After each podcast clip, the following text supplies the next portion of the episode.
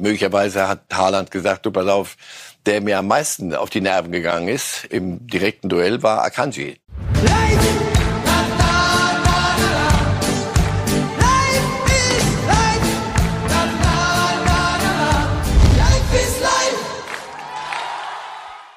Wieder mal was Neues. Wer hüpft denn da? Das ist die Freistoßmauer von Real Madrid. Und auch beim Toni Kroos Freistoß hebt sie kurz ab. Da macht es einmal so, zack, wieder was Neues. Der Fußball entwickelt sich. Nur auf eines ist Verlass. Er ist hier bei Reif ist live. Marcel Reif, schönen guten Morgen. Schönen guten Morgen. Die hüpfende Freistoßmauer, mal was Neues, oder? Champions League-Sieg nicht mehr zu nehmen, Real Madrid, da aber sie jetzt einen technischen Vorteil haben. Die müssen aber noch einen flachlegen, glaube ich. Das, das ist das Nächste. Die einen springen und der andere bleibt liegen. So. Next Stage dann. Ja, wir heißen Sie heute willkommen, liebe Fußballfans, zur 249. Sendung von Reif ist live. Das kriegen wir alle gemeinsam gut hin. Das heißt, am Montag dann Sendung 250. Die möchte ich Ihnen schon mal sehr ans Herz legen. Denn wie immer bei Jubiläumssendungen rund um Reif ist live haben wir uns ein paar besondere Dinge einfallen lassen. Jetzt aber geht's ins Hier und Jetzt. Und das ist natürlich am 1. September vor allen Dingen das Transferfinale. Denn Heute ist endlich Schluss, Herr Reif. Wir haben es geschafft. Schade eigentlich. Ne? Um 18 Sehr Uhr muss die Bundesliga sagen, wen mhm. sie hat und wen sie nicht hat. Es waren muntere Monate, kann man so sagen. Muntere, genau. Gefühlt Ewigkeiten. Und schade eigentlich waren es immer die Trainer, die betroffen sind. Wie schade die das fanden, dass sie nicht wussten, spielen wir mit Kalajdzic, spielen wir ohne Kalajdzic, was, was haben wir vor? Und Kalajdzic ist ja ein zwei Meter Mann. Also spielen wir hohe Bälle in Zukunft, machen wir es anders. Und das da müssen wir noch abwarten, sagte die Vereinsführung. Mach dir nicht so einen Kopf, das dauert noch ein bisschen. Aber wie du verlierst jetzt. Die Saison ne? ist zwar schon fünf Spiele Erste, alt, du bist kurz ist. vor der Entlassung, aber locker bleiben. Also ich kann damit nichts sagen. Also Stuttgart hat Klarheit, Kalajdzic ist nicht mehr da und die Leipziger haben auch, sage ich mal, Klarheit, denn die Ansage ist deutlich. Guardiol, der Verteidiger, wird nicht verkauft, obwohl Chelsea bereit war, 90 Millionen Euro zu bezahlen für einen Spieler, den Leipzig vor einem Jahr für 19 Millionen aus Zagreb geholt hat. Wäre ja eigentlich ein super Deal gewesen. Warum sagt Leipzig nein? Weil sie es können vielleicht. ähm, ja, das ist schon Next Stage bei, bei Leipzig. Also sie, sie entwickeln sich ja langsam, aber sicher weg von dem, wir holen einen 18, 17, 18-Jährigen. 18-Jährigen aus Salzburg, den machen wir hier besser dann verkaufen wir den, dann holen wir den nächsten 18-Jährigen und so gucken wir mal, wo wir am Ende in der Tabelle landen auf diese Art. Jetzt haben sie offenbar Spaß daran gefunden, Pokalsieger zu werden und die Bayern da oben zu ärgern und die Champions League mit guter Regelmäßigkeit zu erreichen. Das gibt dir den Spielraum. Champions League ist das Geheimnis. Du, du verdienst so viel, wenn du dich dafür qualifizierst, dass du dir sowas leisten kannst. Das ist schon bemerkenswert. Hat nicht geklappt, der Transfer. Schade aus Chelsea-Sicht. Wir in der Bundesliga freuen uns. Leverkusen hat auch was nicht geklappt. Gosens, wir hätten uns eigentlich gefreut. Der Nationalspieler, der in Italien so ein bisschen aus unserem Blickfeld verloren gegangen ist, weil er auch bei Inter Mailand derzeit nur auf der Bank sitzt. Gosens wollte, Leverkusen wollte. Am Ende hat es nicht geklappt. Ja, weil auch die wissen, wie, wie groß ein Kader sein kann, damit er noch funktioniert. Und wenn du Spieler hast, die du gerne ersetzen würdest, um es mal ganz simpel zu sagen, der ist Backer, den hätten sie gerne verkauft. Und wenn sie den verkauft hätten, hätten sie Platz gehabt und auch ein bisschen was auf der Naht. Und offenbar der Konzern, der Bayer-Konzern, guckt da auch doch schon der ein oder andere mit einem Bleistiftchen da. Wo stehen wir eigentlich so in der Ausgabepolitik? Den hätten sie gerne ersetzt, Backer durch, durch Gosens. Backer kein Angebot, nicht mal ein halbwegs vernünftiges. Und in dem Zusammenhang hat mir jemand erzählt aus, aus Leverkusen gerade, ähm, dieser, dieser Markt so in diesem Mittelsegment, nicht die da oben, die sich ihre Mbappés und was weiß ich da alles hin und her schieben, oder die Newcastles und Chelseas, die da mit 100 Millionen rumlaufen, aber diese, so dieses, dieses Mittelsegment, völlig in sich zusammengeklappt. Das heißt, es wird viele Spieler geben, die nicht ähm, eigentlich nicht mehr gewollt sind bei einem Club, die für die es besser gewesen wäre, sie hätten anderswo neu anfangen können. Von Arbeitslosen will ich gar nicht sprechen, aber möglicherweise auch da. Da ist vieles ähm, hat, hat funktioniert nicht mehr. Da ist Covid und also Corona im so in den Nachwirkungen doch long geworden für, für, im Fußball. Also ganz ohne, wir haben ja uns so dran gewöhnt, jetzt wieder Zuschauer, wieder, das läuft alles wieder. Corona, was war das nochmal? Das äh, wirkt schon noch nach. Draxler scheint ein neues Zuhause zu finden. Gott sei Dank. Er wechselt von Paris, so sieht das aus, zu Benfica Lissabon, zu Roger Schmidt, der ja schon bei Mario Götze hervorragende Aufbauarbeit mhm. in Eindhoven geleistet hat. Ein Wechsel, Sie sagten direkt spontan, Gott sei Dank. Gott sei Dank. Paris war nur noch trainieren und zugucken. Ja, nee, dazu ist er nicht alt genug. Also da, da musst du dann Mitte 30 sagen, weckt mich um drei, wenn ihr mich doch noch mal braucht. Für fünf Minuten komme ich gern. Aber in dem Alter, mit dem, mit dem, was der kann. Und das ist so die, die letzte Ausfahrt für ihn, glaube ich. Glauben Sie noch an Draxler? Ich habe von dem so viele gute Dinge gesehen, dass ich mich einfach immer verweigert habe. Diesem kommt, vergiss es. Wenn es darauf ankommt, ist der, wird das dir nicht liefern. Ich hoffe immer noch auf den, weil er wirklich ein ungewöhnlich guter Fußballspieler ist.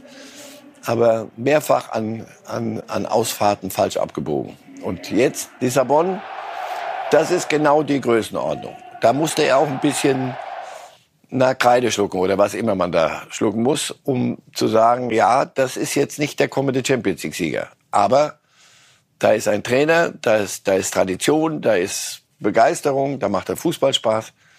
Also ich, da glaube ich, macht er was richtig. Endlich. Und Mario Götze hat ja damit sehr, sehr gute Erfahrungen ja. gemacht. Draxler wird im September 29. Also der hat noch drei, vier richtig, richtig gute Jahre hoffentlich vor sich. Wünschen wir Ihnen vom Herzen. Dortmund hat Akanji verkauft. Ich war überrascht, dass es am Ende Manchester City geworden ist. Also das, das alleroberste Regal, auch aus Akanjis Sicht. Respekt und Glückwunsch. Ja, die Ortega, den, den Bielefelder Torhüter, wenn ich das mal sehe, eine Aufstellung mit Ortega und Akanji davor in der Innenverteidigung, dann kann ich den Plan nachvollziehen. Ansonsten. Hat Sie es überrascht, dass Pep ja. in ihm so viel sieht? Naja, also ich, ich kenne ihn noch aus, aus, ba aus Basler Zeiten in der Schweiz. Da war das das Versprechen, das größte Versprechen auf die Innenverteidiger-Zukunft. Und zwar auch international. So, und dann hatte der halt dies in seinem Spiel den einen oder zweiten Fehler verlässlich eingebaut, in jedem. Und das hat ihn in Dortmund, haben sie gesagt, pass auf, das, darauf können wir nicht bauen. Das ist nicht verlässlich. Und Innenverteidiger Torhüter, das sind so zwei Positionen, die müssen verlässlich sein. Also ja, hat mich überrascht und vielleicht äh, kann er ja endlich mal dieses Versprechen, was er war, einlösen. Und vielleicht dann gerade in so einem, so einem Club. Und, Können Sie sich vorstellen, dass Haaland da sogar eine Rolle gespielt hat? Dass der intern bei Man City erzählt hat, Leute, Akanji, ich habe den jetzt erlebt bei Dortmund.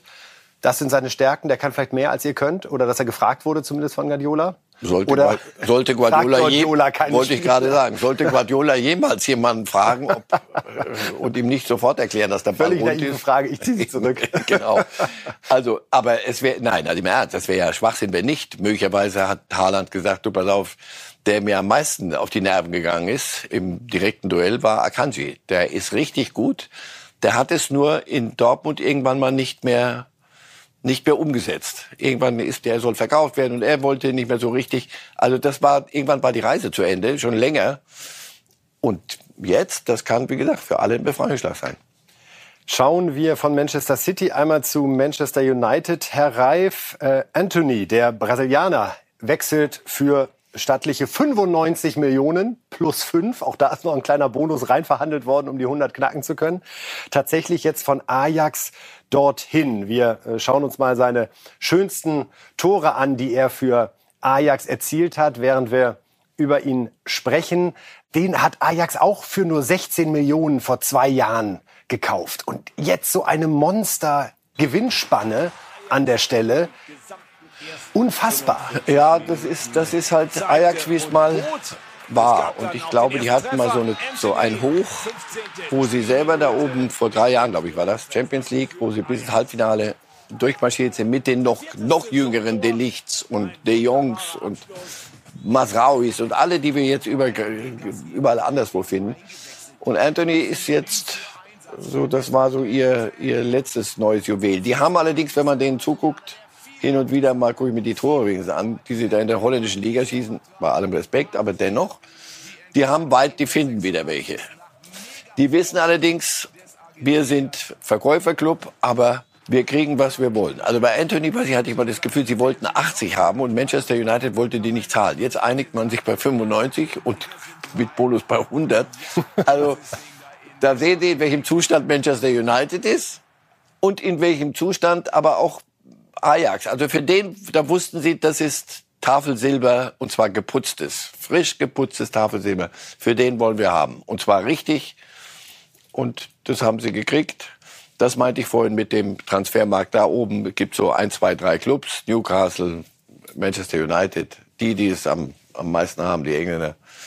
Die zahlen egal, was man verlangt. Und jetzt ist heute der 1. September, Herr Reif. Es ist der letzte Tag, an dem einer von Manchester United noch gehen kann, was eigentlich alle erwartet haben. Cristiano Ronaldo ist Stand jetzt immer noch Spieler von Manchester United und Trainer Ten Hag klang diese Woche auch eher so, als könnte das tatsächlich so bleiben. Haben Sie Ihren Frieden schon damit gemacht, dass er doch bleiben wird oder wird das der große Knall zum Finale des Transferendspiels heute? Ich nehme C. Variante C. Ich glaube, er bleibt, weil niemand da ist, der ihn will. Nicht keiner von denen, die er möchte, dass sie ihn wollen. Und was soll Ten Hag sagen? Soll Ten Hag sagen, kann, kann ich irgendjemand kommen und mir den, den hier vom Hof schaffen, damit ich hier in Ruhe arbeiten kann? Da werden ihm sicher die Gläser-Familie, die, die Eigentümer, die Amerikaner gesagt haben, du pass auf, aber schön Bällchen Fachgehalt, ja. Ich, wir helfen, wo wir können, aber, also, nur es ist, es ist am Ende verramschen und nicht mal verramschen hat geklappt. Er will nicht, er will nicht zu Neapel, zu solchen Clubs, ohne jede, jede Abwertung, aber zu denen, die unter dem Champions League-Sieger sind. Er will zu Champions League-Siegern, zu potenziellen. Die wollen ihn nicht. Wie gesagt, das ist noch nicht vorbei. Also die Variante C und jetzt im Ernst, das wird, die traurige Geschichte wird fortgeschrieben. Ronaldo geht als Joker dann in die Saison 22, 23. Reden wir jetzt über einen Spieler, von dem könnte Ronaldo der Vater sein, denn er ist 20 Jahre jünger und spielt bei den Bayern. Sie haben Tell, dieses wunderbare Talent aus Frankreich, geholt für knapp 20 Millionen und der hat jetzt im Pokalspiel gleich mal einen Rekord aufgestellt, ist jetzt der jüngste Pflichtspiel Torjäger des FC Bayern der Geschichte. Er ist nämlich noch mal jünger als Musiala, das bei seinem ersten Pflichtspiel Niemand war. ist jünger als Musiala. das zeigt schon, äh, wie viel Perspektive in der aktuellen Bayern-Mannschaft drinsteckt. Also Tell trifft mit 17 Jahren und 126 Tagen beim 5 zu 0 Pokalspielsieg der Bayern gegen Viktoria Köln. Und wir hören uns mal an, was Julian Nagelsmann, der Trainer, über diesen Franzosen zu sagen hat. Der hat jetzt schon eine gute Entwicklung genommen im Training. Hat, zu Beginn habe ich schon oft gesagt, ich mag das grundsätzlich, wenn ein junger Spieler kommt, gerade wenn er nicht aus dem eigenen Nachwuchs kommt, das ist nochmal was anderes, wenn er die Sprache nicht spricht oft und, und dann ist nicht so leicht. Mag ich grundsätzlich, dass er sehr viel Mut hatte im Training, sehr viel Eins gegen Eins Situation gesucht hat. Das hat er manchmal dann übertrieben. Äh, dann ist das Gute, dass die Teamhygiene so ist, dass sie ihm dann auch untereinander einen Einlauf geben, wenn er abspielen soll. Und heute, finde ich, gab es eigentlich keine Situation, wo er jetzt übertrieben gedribbelt hat. Oder er ist ein sehr guter Dribbler, hat eine gute Technik, hat gute Bewegung mit dem Ball am Fuß. Aber er hat es äh, heute nie übertrieben, sondern sehr seriös gemacht, ein wunderschönes Tor gemacht, davor noch einen guten Abschluss. Ähm, dann ja, hervorzuheben ist die Verteidigungsaktion in der zweiten Halbzeit, wo er einmal nach dem eigenen Standard 40 Meter zurückverteidigt, den Ball holt. Ja, also er feiert ihn zum einen für seine Defensivleistung. Kleiner Gruß an Sané an der Stelle. Und hebt aber auch die Teamhygiene hervor. Also da gab es was zwischen die Löffel, wenn er zu viel gedribbelt hat. Ja, und das darf man dann doch schon ernst Das ist ja, bei Bayern sind da der eine oder andere, der es sich erlauben kann und das dann auch gerne tut, einem jungen Menschen zu sagen, so machen wir es bitte nicht. Und wir nicht haben Sie ihn gesehen jetzt im Pokalspiel, war sehr agil das Tor, auch gegen einen Drittligisten, wissen wir. Ja, aber bevor wir jetzt ausflippen, sonst würde Nagelsmann ja nicht stellen. Also bei allem äh, der Klassenunterschied, Drittliga, Erste Liga, aber Nagelsmann ist ja keiner, der sagt, wen, wen, wen soll ich noch aufstellen? Was haben, was haben wir noch? Wer, ah, wir haben noch einen 17-Jährigen. Okay, dann lass mal einen 17-Jährigen spielen. Da muss er schon was, eine Überzeugung haben und das hat er bestätigt. Also die haben eine Menge Geld für ihn ausgegeben. Sie haben, ähm, die sehen in ihm wirklich ein Versprechen auf die Zukunft. Aber das ist ja immer das Problem. Versprechen auf die Zukunft heißt, ach, irgendwann wird er mal fünf Minuten spielen. In fünf Minuten kann einer nicht, nicht wachsen, sondern er muss dann solche Spiele machen. damit er noch besser wird und damit er eine berechenbare Größe wird. Aber er hat jetzt schon genügend, dass Nagelsmann ihn stellt, sonst würde er es nicht machen. Wir haben auch äh, andere neue gesehen, jetzt im Pokal. De Licht äh, von Anfang an gespielt, Grafenberg von Anfang an gespielt, Masraoui von Anfang an gespielt. Sie wackeln so ein bisschen mit den Schultern, weil sie sagen, ja, ja aber was am sonst? Ende dritte Liga und Naja, die also Erkenntnisse die- halten sich in Grenzen. Na, wenn, wenn die, ja, aber wenn die den, die drei nicht spielen, wenn Nagelsmann die nicht spielen lässt in, in einem Pokalspiel, dann, dann äh, haben wir, können wir hier länger drüber. Hat sich einer reingespielt für das Topspiel gegen Union am Samstag? Da, da ist der Gegner nicht gut genug, das kann ich nicht sagen. Aber dass das Delicht spielen wird irgendwann mal am Stück. Sie werden rotieren. Die werden alle irgendwann zum Spielen kommen, es sei denn, die Bayern hätten sich massiv getäuscht, aber nicht in der Größenordnung. Also bei so einem Junger, das haben wir bei Young zugesehen, den, den Innenverteidiger, der jetzt nach zu Sevilla ausgeliehen ist oder ja ver- verkauft mit Rückkauf. Renato Sanchez war für mich auch ein Beispiel. Da sind einige Dinge schiefgegangen, aber das ist normal. Wenn du holst einen Jungen, der kommt zu Bayern, oh Bayern, ah, ja, ja, das wusste ich aber nicht, dass das hier so zugeht. So, der, für den ist das eine Nummer dann doch zu groß und man hat sich geehrt, das soll es geben. Aber äh, es ist alternativlos. Sie müssen, die hohen Spieler, so ein Grafenberg, von dem wir immer noch nicht wissen, was kann der, aber die schwärmen alle vom Training. Nur Training wird nicht, wird, nicht werden. Er muss dann irgendwann mal spielen. Aber nochmal, Sie, Sie haben sich da einen Plan gehabt mit, mit diesen Spielern. Wir werden die sehen und sie werden rotieren und sie werden rotieren müssen. Also, noch müssen wir uns keine Sorgen machen. Julian Nagelsmann hat äh, in dieser Woche noch eine sehr interessante Aussage getroffen, was die taktische Ausrichtung betrifft und die taktische Arbeit mit dem Team. Und äh, das wollen wir uns noch mal anhören, weil da so ein paar Fragen sich aufdrängen, wenn man genau hinhört. Ich glaube, Josh hat es ja ganz gut gesagt im Interview nach dem Spiel, dass wir immer noch genauso viel Taktik machen, aber einfach reduzierter auf, auf ein, zwei Ordnungen und nicht auf vier, fünf. Sprich, du gibst den Spielern damit ein bisschen mehr Sicherheit, weil einfach die Bayern München Spieler auch daran gewöhnt waren über die letzten Jahre. Ähm, Und wir haben ja viele, die schon Jahre hier spielen. Sprich, du gibst von dieser Führung ein bisschen mehr ab, wenn du ständig wechselst oder öfter wechselst und natürlich auch taktisch anspruchsvoller agierst. Also, dann bleibt die, der, ja, die zu führende Person eigentlich immer der Trainer, äh, weil er versucht, die Dinge dann immer in weniger Zeit, in kurzer Zeit auch zu vermitteln. Und dann haben es die Spieler auch schwerer zu führen und so, wenn einfach sie gewöhnter sind an gewisse Abläufe und die Abläufe klarer werden für den Einzelnen. Ich weiß nicht, dass jetzt letztes Jahr unklar waren, aber letztes Jahr war es ein bisschen mehr Arbeit vielleicht für einen Spieler, durch alles durchzusteigen, wie es jetzt ist. Auch wenn ich nochmal betone, dass man letztes Jahr auch gewisse Dinge hätte besser machen können und, und äh, das war jetzt auch nicht so, dass man das alles nicht verstehen konnte. Äh, ich pinkel mir jetzt auch nicht jeden dritten Tag selber ins Bein, weil so ganz schlimm war das jetzt letzte Jahr auch nicht oder das war jetzt auch keine Quantenphysik, war auch Fußball tatsächlich. Ähm, jetzt ist es einfach ein bisschen runtergebrochen oder runter reduziert, um den Spielern mehr ja, Selbstsicherheit zu geben. Wenn man Nagelsmann so hört, Herr Reif, klingt es für mich fast so, als käme er zu dem Eindruck, er habe die Mannschaft überfordert im letzten Jahr mit seinen taktischen Anforderungen. Großes Wort, aber machen wir so einfach so. Wie alt ist er? Mitte 30.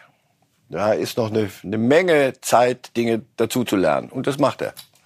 Und das, das, das ist wichtig. Also du, mit großem Selbstbewusstsein und die Pose. Genauso musst du zu Bayern kommen, denn sonst sagen die Spieler, was haben wir denn hier für einen, für Junior? Wer, wer will uns denn hier was erzählen? Also so muss der hinkommen, aber daraus dann den Schluss ziehen, ja, pass auf, ich muss ein paar Dinge auch an mir selber ändern. Nicht die ganzen Guardiolaschen Ideen, noch ein System und noch ein System und am Ende, welches System spielen wir eigentlich hier? Kann mir irgendjemand mal sagen, was hier los ist? Sondern die Dinge wieder vereinfachen und Sicherheit geben. Und ja, damit geht er einen Schritt auf die Mannschaft zu. Überfordert, wie gesagt, großes Wort. Aber möglicherweise wirklich zu viel. Zu viel der Dinge. Und dann, dann wechseln wir so, wechseln wir so. Nee, lass mal zwei Dinge spielen wir. Entweder so, mit Ball, ohne Ball, was weiß ich, was es da so an Grundfesten gibt. Back ein bisschen to the, to the basics und nicht den Fußball neu erfinden. Ich glaube, das ist ein, ein richtiger und ein sehr guter Schritt, dass er den macht.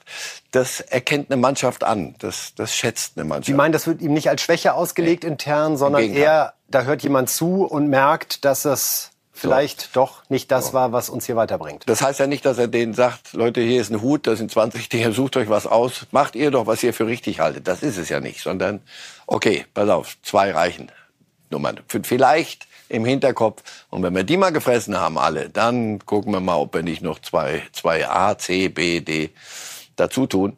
Aber nein, ich, ich bin, da bin ich überzeugt von, dass eine Mannschaft sowas schätzt.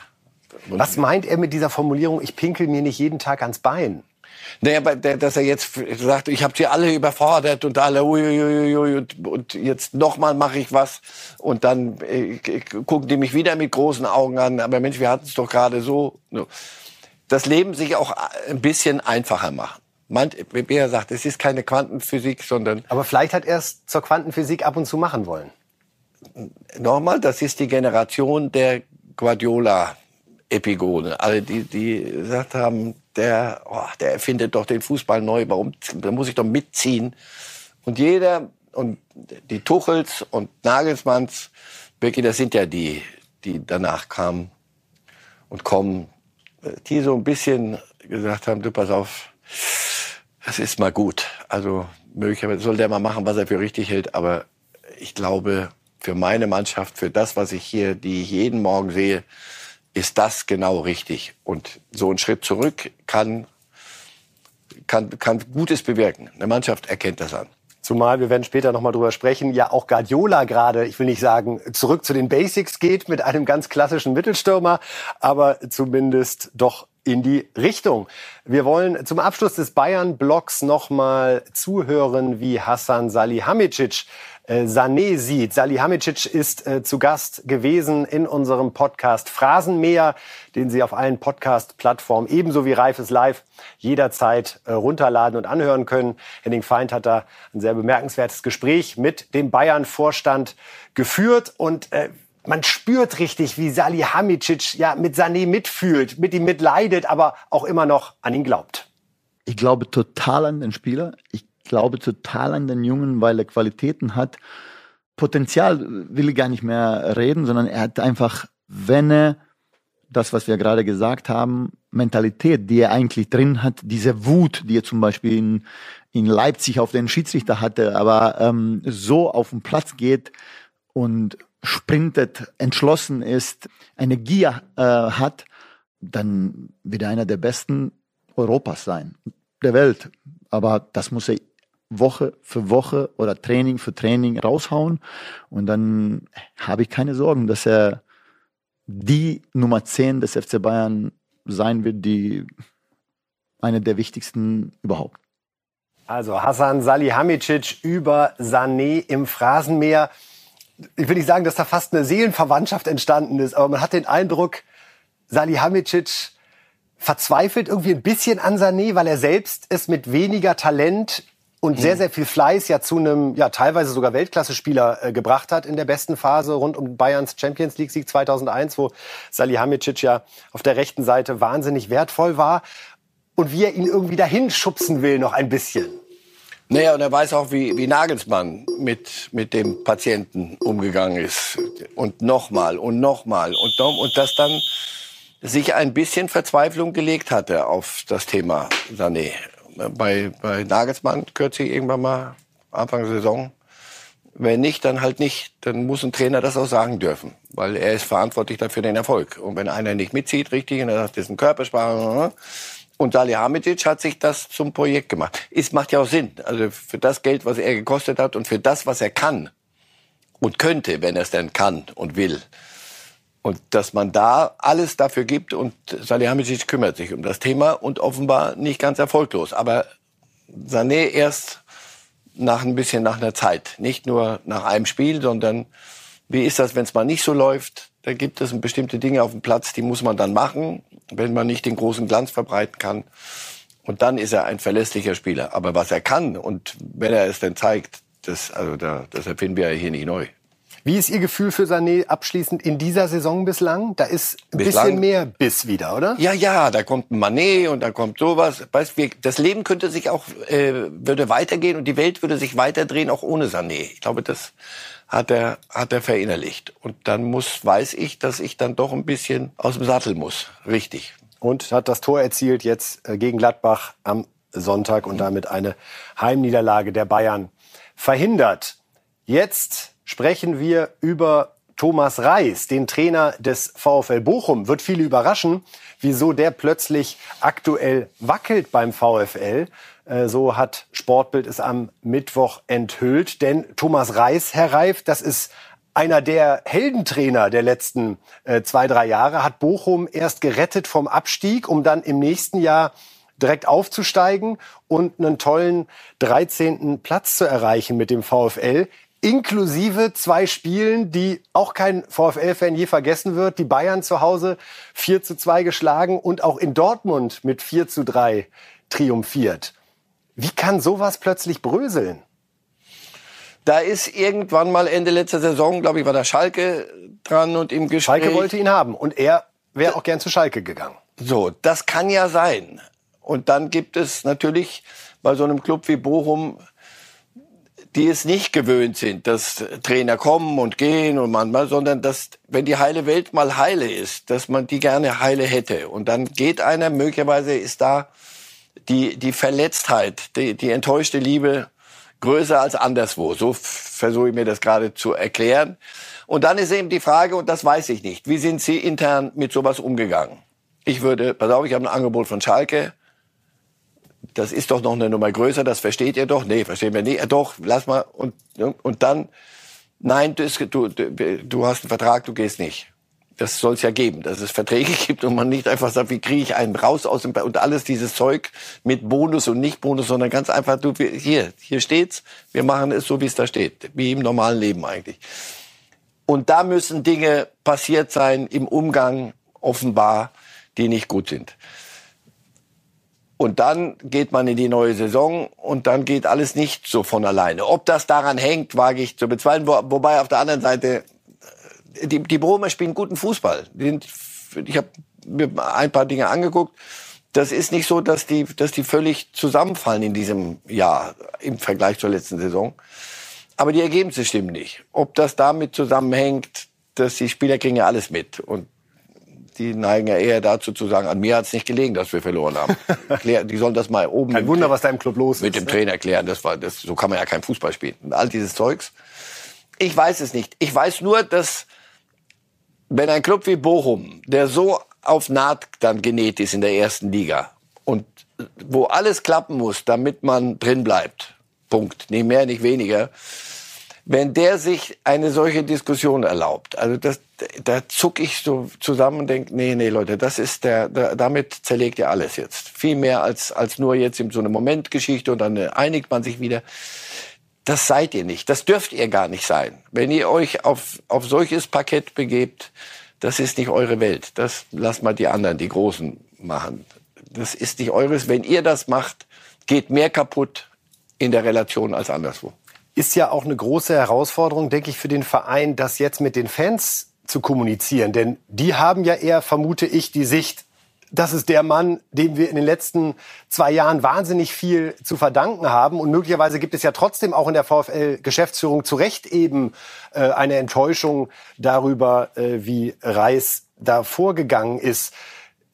Denkbar ungünstige Situation für Bochum, jetzt diesen Abstiegskampf weiter zu gestalten. Wenn nicht, die alte Lehre, schnell Siege gelingen. Ja, und ja, spätestens jetzt haben es auch die Spieler mitgekriegt, die es vielleicht noch nicht mitgekriegt hatten, dass hier irgendwas nicht läuft. Ich habe mich auch gewundert, Sportdirektor Shinji Lords weg und so, das alles, ich habe das alles nicht so richtig verstanden. Aber ich dachte, ach komm, die Bochumer werden schon wissen, die werden sicher keinen Quatsch machen, weil sie ja wissen, wir dürfen keinen Quatsch machen.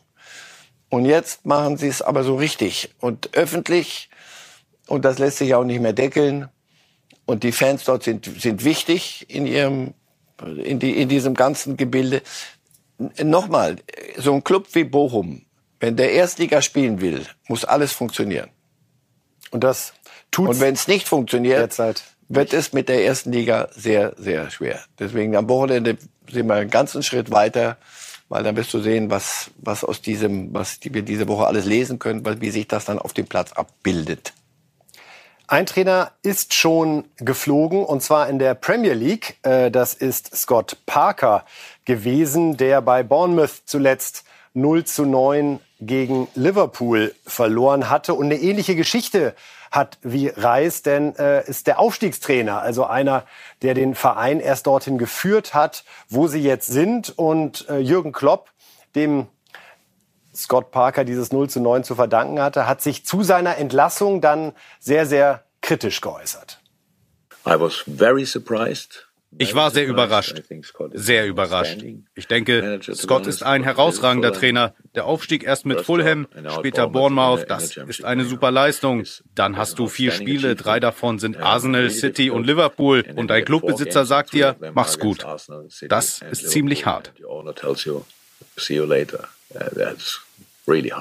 Ja, also Klopp wirbt da nochmal für den gefeuerten Kollegen, dass das aufgrund des harten Anfangsprogramms nicht nachvollziehbar wäre. Hättest du deiner Mannschaft gesagt, hört auf bei fünf und haut ihn, macht sie nicht mit neun zu Kleinholz, dann hätte das ist das die Psychologie der hohen Niederlage dann auch, die damit reingespielt hat aus Ihrer Sicht? Ja, ja. Also Bournemouth ist sicher, mal, die haben alle mehr Geld als bei uns einige Erstligisten, weil andere Fernsehgelder gezahlt werden in England. Also so ein Aufsteiger kann da anders, aber in der Relation zu, zu Liverpool so sind sie halt ein oh, ein, ein wirklich ein echter Aufsteiger. Und das kann so nicht. Das, und dann kriegst du neun Stück und dann sind die ganzen Träume, dann werden die dann doch zerlegt. Und dann weißt du, oh, das wird eine furchtbare Saison. Dass sie jetzt schon durchdrehen und sagen, dann neuer Trainer. Bin mal gespannt, was neuer Trainer mit, mit diesem Club und mit diesem Kader dann machen kann im Vergleich. Gut, die Gegner werden nicht mehr ganz so hochkarätig sein. Dennoch ja, es ist, es ist ein Reflex. Mal gucken. Schauen wir, ob es Reflexe auch in Bochum gibt an diesem Wochenende gegen Werder. Ein ganz, ganz wichtiges Spiel für Thomas Reis und den VfL. Jetzt wollen wir sprechen über Thomas Hessler, der ja in dieser Woche für eine Schlagzeile gesorgt hat, auf die er und all seine Fans natürlich sehr, sehr gerne verzichtet hätten. Mit 56 plötzlich Gedächtnisverlust, unser Weltmeister von 1990. Er selbst hat das so ganz anschaulich beschrieben, Herr Reif. Er sagte, meine Gedanken waren plötzlich weg.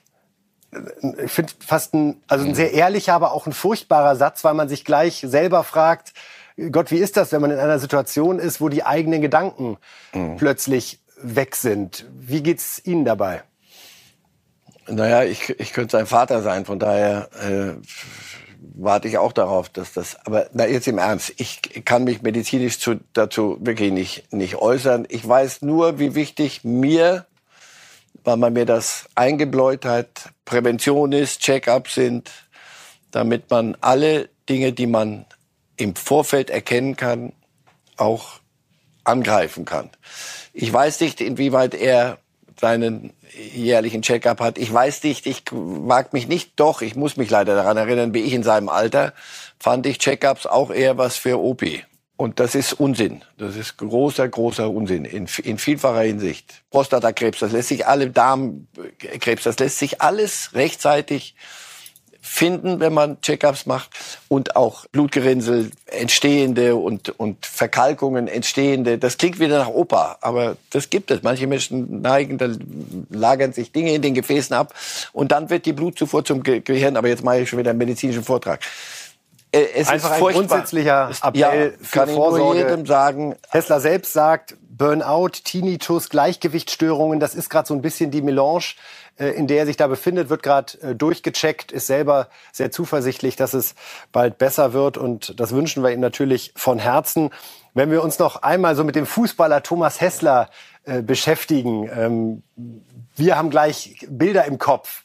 1990 natürlich Weltmeister geworden. Er war es, der uns erst zu dieser Weltmeisterschaft gebracht hat. 1989 das letzte Quali-Spiel gegen Wales. Ohne sein Tor wären wir gar nicht dabei gewesen in Italien 1990. Naja, und er war immer dieser Kleine, der die dollen Sachen gemacht hat, wunderbare Techniker, aber immer so das, so wie so ein Kind bei, bei den Großen, aber die großen Namen und die, ja, die, und er immer mit dabei und machte wunderschöne Dinge. Ihm zuzugucken war, war eine Freude. Ein großer, großer Kicker. Das war dieser also, Haken der Hessler Haken. Ja. Oder? Also man wusste, äh, jeder Verteidiger wusste doch, was kommt eigentlich, wenn der auf einen zudribbelte, aber. Und Freistöße konnte der schießen und viele Dinge konnte der machen. Das war, weiß ich auch, ist ja genug besungen worden, jetzt so im Nein, jetzt dann mhm. fällt uns vieles ein. Damals waren große Namen um ihn rum. Aber der hat das klaglos gemacht, er durfte spielen immer, die waren, und alle waren froh, so einen bei sich zu haben, so einen Wusler. Kölsche Jung, ja zusammen mit Pierre Litbarski. Das war das Duo, äh, ich erinnere mich noch, rund um die WM 1990, heute auch unvorstellbar, haben die beiden Dings da immer imitiert. Mhm. Also Litbarski und Hessler haben so getan, als wären sie kleine Kinder, die Begriffe erklären. Einfach, das sprach auch für diese Stimmung, die zum einen in der Nationalmannschaft damals ja. herrschte, aber das war auch so Litti und Icke. Ah, herrlich. Einfach ja. gute Stimmung, äh, gute Atmosphäre, Freude am Kicken. Wir lassen es alle spüren. Eine ein der Erklärungen für den WM-Titel. Also ohne, ohne die zwei wäre es so leicht nicht geworden. Auch in Italien dann äh, Karriere Bei Roma, ja. Schon bei einem Klub. Und Roma hatte da große Zeiten. Damals ihre größten vielleicht seit langem. Auch da sich durchgesetzt. Juventus. Das war nicht irgendein x-beliebiger Kicker, sondern das ist schon einer derer, die, die man, da kann man einen Strich, dicken Strich drunter machen, ohne Ausrufezeichen. Und er ist jetzt als Trainer beim BFC Preußen hier in der sechsten Liga in Berlin unterwegs und zeigt da auch jeden Tag bei der Arbeit mit Spielern, wie sehr er diesen Fußball liebt. Und wir, Icke, wünschen dir ganz, ganz gute Besserung, hoffen, dass du bald wieder auf den Beinen bist und ja, deiner großen Leidenschaft Fußball zum Freuden von uns alle nachgehen kannst. Und wir gucken auf die Tabelle, wie sie aktuell aussieht in der Premier League. Dort, wo Arsenal momentan ganz, ganz stark unterwegs ist. Und am Ende der ersten Hälfte, da sehen wir einen Verein, über den wir zunächst sprechen wollen, Herr Reif, Chelsea auf Platz 9 nach fünf Spielen mit nur sieben Punkten. Sie haben verloren jetzt in dieser englischen Woche. Hihi, äh, bei äh, Southampton war es 1 zu 2 und Thomas Tuchel, der Trainer, war hinterher ganz klar, dass es nicht funktioniert hat. One set piece again, one sloppy defending again. Wieder ein Standard, wieder schlampig verteidigt. Und wir kommen aus dem Gleichgewicht. Heute konnten wir nicht darauf reagieren.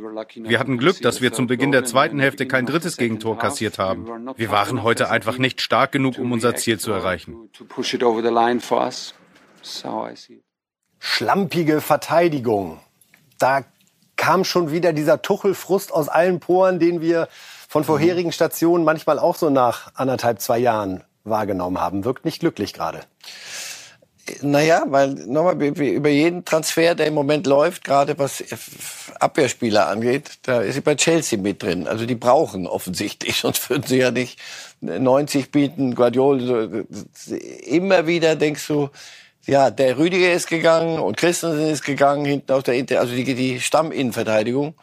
Aber irgendwann müsste doch zu Potte kommen. Also wer, wer soll es denn jetzt so spielen? Dann Lukaku vorne im Sturm weg, Werner weg.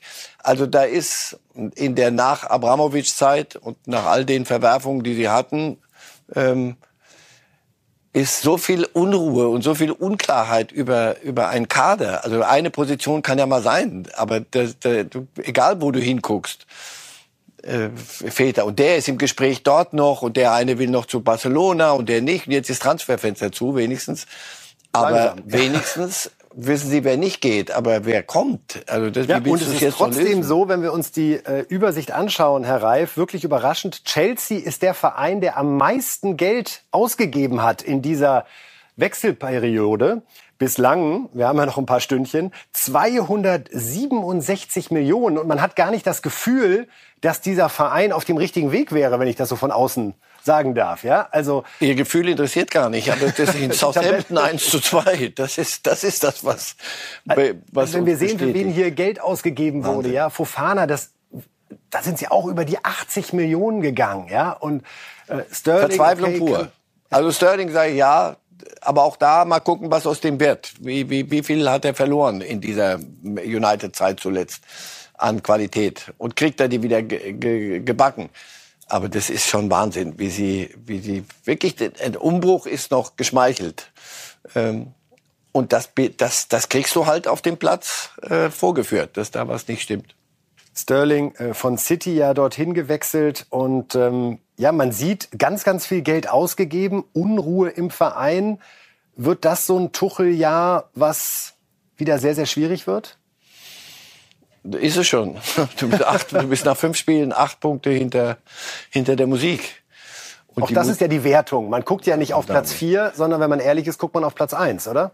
Also Platz vier muss es mindestens sein. Aber so wollte ich gerade sagen. Also Platz eins möglicherweise nicht, aber du Arsenal äh, langsam fünf Spiele erst, aber die scheinen irgendwo jetzt endlich den den den Schalter gefunden zu haben. So, also Arsenal ist mit vorne drin. City, Liverpool musst du als gesetzt annehmen.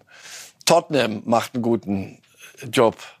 Das heißt, der Platz 4 geht dir flöten. Und Platz 4 bringt dir ein paar dieser 200 Millionen wieder zurück, nämlich über Champions League. Und wenn Chelsea die Champions League nicht schafft, dann, und im Moment schaffen sie sie gerade nicht, und zwar erkennbar und ähm, mit Hintergrund nicht. Nicht nur, ja, wir haben mal ein Spiel ging mal schief, sondern da ein bisschen Trend ist schon da.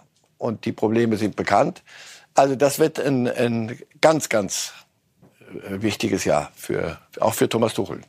Und Guardiola schaut sich das alles ganz entspannt an. 6 zu 0 gegen Nottingham und Haaland macht einfach mal seinen zweiten Hattrick. Der gute Mann hat jetzt neun Treffer erzielt an den ersten fünf Spieltagen. Premier League All-Time Rekord. Es ist unfassbar. Völlig. Und da sehen Sie, wie viel Unsinn ich hier erzähle. ich sage, der, der Haaland, das wird nie funktionieren bei Guardiola. Und das schaue ich mir an. Doch, jetzt schauen wir es uns an. Aber nochmal, Sie, Sie, nein, nicht Sie, Guardiola hat sich von seinem Ballbesitz Bahn ein Stückchen verabschiedet, um ihm Räume zu geben und dass er das kann, aber man muss ihn halt lassen. Wir dachten ja, wenn sie so weiter so spielen, wie sie immer gespielt haben, wird er überhaupt keinen Platz haben beim Gegner, im Gegner des Strafraums. Doch, also, er kann mehr als ich dachte, noch mehr. Und Guardiola bewegt sich auch auf ihn zu vom System. Denn zwei von drei Toren gestern fielen nach Flanken in seine Richtung. Also das ist ja eigentlich ja. was, wo Guardiola, das ist für ihn der letzte Ausweg. Ja. Also, bevor Ecken hat er früher bei Barcelona gab was verboten, Ecken reinzuschlagen. du wusstest, die gehen jetzt dreimal dahin und spielen dem von ihnen. Weil Ecken, das ist doch irgendwo den Ball die Gegend Unter der Würde. Unter ja. der Würde. Ecke kann ja jeder. Das Ding ja, man weiß ja gar nicht, was daraus wird dann. Ja ausgespielt werden. Pep Guardiola hat sich nach diesem 6 zu 0 Triumph geäußert und erwähnt auch noch einen jungen Argentinier, Alvarez, der nämlich auch zwei Tore erzielt hat und auch zeigt, was für eine Perspektive diese Mannschaft hat. What he has done in Norway, in Austria, in Germany, has tried to do here. Was er in Norwegen, Österreich und Deutschland gemacht hat, versucht er auch hier. Er hat ein unglaubliches Gespür. Er hat den Ball nicht einmal berührt, bevor er das erste Tor geschossen hat. Mit dem ersten Ballkontakt schießt er ein Tor. Das ist sein Talent. Wir wussten es. Heute haben wir auch Julian Alvarez gesehen. Wir haben also zwei unglaubliche Stürmer, ein unglaubliches Gespür, ein unglaubliches Talent, Tore zu schießen. Nein, wir schießen einfach Tore. Natürlich ist er zu stoppen, vor allem wenn wir nicht gut spielen. Wir versuchen gut zu spielen, um ihm Chancen zu geben. Der Grund, warum wir so spielen, ist, dass wir unseren talentierten Spielern vorne die Möglichkeit geben, Tore zu schießen. Das ist der einzige Grund, warum wir hier sind. Also, Guardiola benennt nochmal den einzigen Grund, warum wir hier sind, Vorlagen zu liefern für die Stürmer, damit sie Tore schießen. Er wird in seiner Gesichtsmimik auch entspannter und merkt gerade, glaube ich, das könnte funktionieren. Ja, aber so, und zwar gegen mein, das, was ich mein ganzes Leben lang so dachte und was ich, was mein Plan war. Du merkst, ich will jetzt nicht Küchenpsychologie, was so reingeheimnissen, aber so die Bewegung so im Gesicht und so, ah, der macht halt Tore, der unglaubliches Talent. Aber Talent ist nicht die Idee. Die Idee ist ein Plan, der am Ende A, B, C und dann kommt D raus.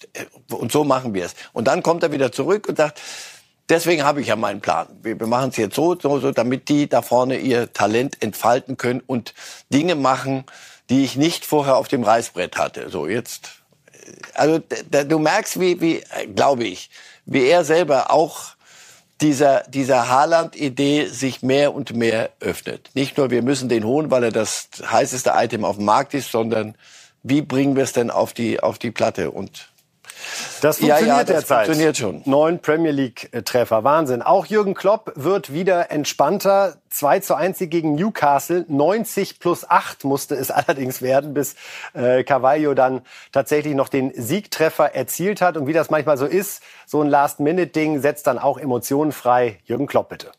Der Sieg gibt uns einen riesigen Schub von einer in vielen Momenten eher frustrierenden Nacht zu einer der besten Nächte, die wir je hatten. Aber so ist der Fußball. Das gibt natürlich Auftrieb. Allerdings können wir kaum zweimal schlafen. Dann spielen wir schon wieder gegen Everton. Wir müssen also sicherstellen, dass wir diese zwei Tage wirklich optimal nutzen. Aber ja, in den letzten beiden Spielen haben wir sechs Punkte geholt, haben ein super Torverhältnis. Also ist das alles positiv. Aber jeder hat heute gesehen, dass wir uns noch verbessern müssen. Das nächste Spiel wird nicht so sein, dass uns Everton Tor und Tür öffnet und sagt, wollt ihr hier rein oder lieber dort? Außerdem ist das Spiel im Goodison und nicht zu Hause. Also ja, wir wissen, dass es schwer wird, also müssen wir dafür bereit sein. Also Klopp, der Mann will bereit sein und ist heiß auf das nächste Spiel gegen Everton. Lässt aber wieder so ein bisschen anklingen, ja, nur zwei Nächte schlafen und das nicht so richtig. Also die Belastung wird Klopps Thema bleiben. Wir gucken jetzt nach Italien, schauen da zunächst einmal auf die Tabelle. Wie sieht's dort aus nach dieser äh, Fußballwoche, die ja auch in Italien weitergegangen ist. Dort haben wir die Ergebnisse. Sehen unter anderem, dass Inter Mailand 3 zu 1 gewonnen hat. Das schauen wir uns gleich noch an. Wir können direkt einmal weiter gucken auf die Tabelle der Serie A, wo auch am Wochenende übrigens das Mailänder Derby ansteht, Herr Reif. Also wird es da frische neue Ware geben. Kriegen wir die Tabelle gerade rein, sonst machen wir weiter mit den Toren. Dafür sind wir ja hier und würden beginnen mit dem Spiel Inter Mailand gegen Cremonese. Ein 3 zu 1. Wir gucken rein. Inter will nach der Niederlage gegen Lazio wieder drei Punkte einfahren und es geht gut los. Zwölfte Minute bringt Korea Inter gegen Cremonese in Führung. 38. Minute legt Barella zum 2 zu 0 nach. Alles also auf Siegeskurs. 15 Minuten vor Schluss macht Martinez das 3 zu 0. Die Entscheidung. Daran ändert auch der Anschlusstreffer von Okoreke nichts. Inter behält die drei Punkte bei sich zu Hause. Also Inter Mailand gewinnt der Gegner ja der Bayern in der Champions League. Und wir schauen direkt weiter zu AS Rom. Gegen Monza gab es ein 3 zu 0. Die AS Rom empfängt Monza und einer steht im Mittelpunkt. Star-Neuzugang Dybala macht in der 18. Minute das 1 zu 0 und legt knapp 14 Minuten später nochmal nach. Rom früh auf dem Weg zu den drei Punkten. 60. Minute macht Ibanez für die Roma den Deckel drauf. Aber überragender Mann bleibt Dybala mit seinem Doppelpack. Also schöne Tore aus Italien. Einen haben wir noch aus der Serie A und zwar hat Juve 2 zu 0 gewonnen gegen Spezia und schauen uns mal an, wie dort die Tore gefallen sind. Vlahovic ist es zunächst mit einem Freistoß. Ja, da sagt man feines Ding. 1 zu 0 Führung. Da hilft auch ja, die hochspringende Mauer von Real Madrid. Bestens trainiert, vielleicht haben sie die auch schon bei Juve. Und dann das 2 zu 0 durch Milik, den Polen, der hier für Juve trifft. Also ein Serbe, ein Pole. Juve jubelt. 2 zu 0 an der Stelle. Mailänder Derby. Freuen wir uns drauf. Wollen zum Abschluss noch einmal nach Frankreich gucken, denn Paris Saint-Germain hat wieder gespielt und da gibt es so viele große Namen, da kommt man einfach nicht dran vorbei. Wir schauen mal, wie es gelaufen ist in Toulouse. Hier das 1 zu 0, den Mann kennen Sie. Neymar, Vorlage kam von Messi kein Abseits. Und dann das 2 zu 0 Mbappé nach Vorlage von Messi.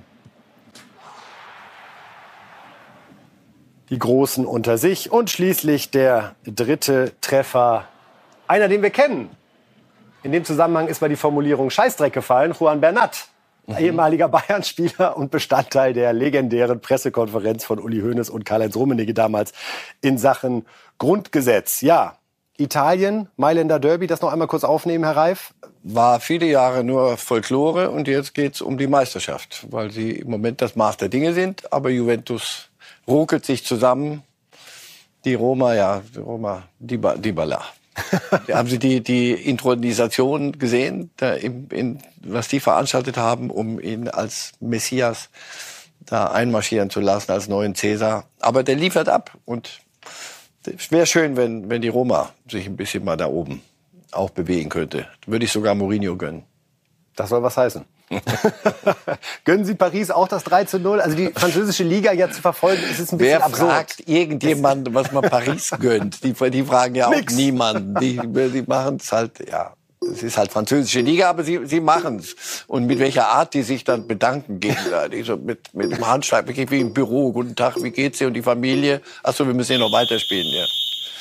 Weltstars unter sich. Aber trotzdem immer wieder interessant zu beobachten, bin ich völlig bei Ihnen. So, es ist Zeit, auf die Tipps zu schauen. Oh ja. Liebe Fußballfans, Marcel Reif freut sich schon. Was hat das Wochenende so zu bieten?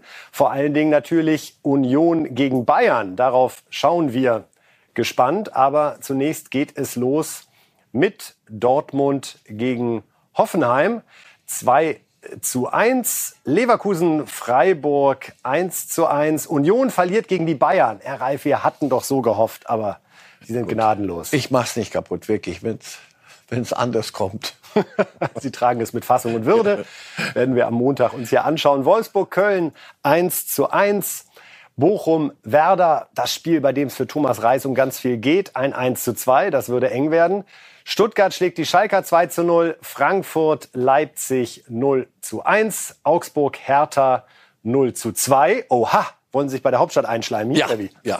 Irgendwann muss es ja losgehen, weil sonst äh, Und am Ende hätten wir noch ein 3 zu 1 der Gladbacher gegen Mainz. Das beschließt dann den Spieltag am Sonntag um 17.30 So, wir haben alles besprochen, was für heute angesetzt war. Herr Reif, äh, vielen Dank, dass Sie Zeit gefunden haben. Am Montag sehen wir uns wieder, 8 Uhr. Wir haben es schon anklingen lassen. Es ist die 250. Sendung. Sollten Sie sich nicht entgehen lassen, wie immer ein paar Überraschungen geplant. Vielen Dank Ihnen, vielen Dank Ihnen fürs Zuschauen und Zuhören. Das war's von uns. Tschüss. Life!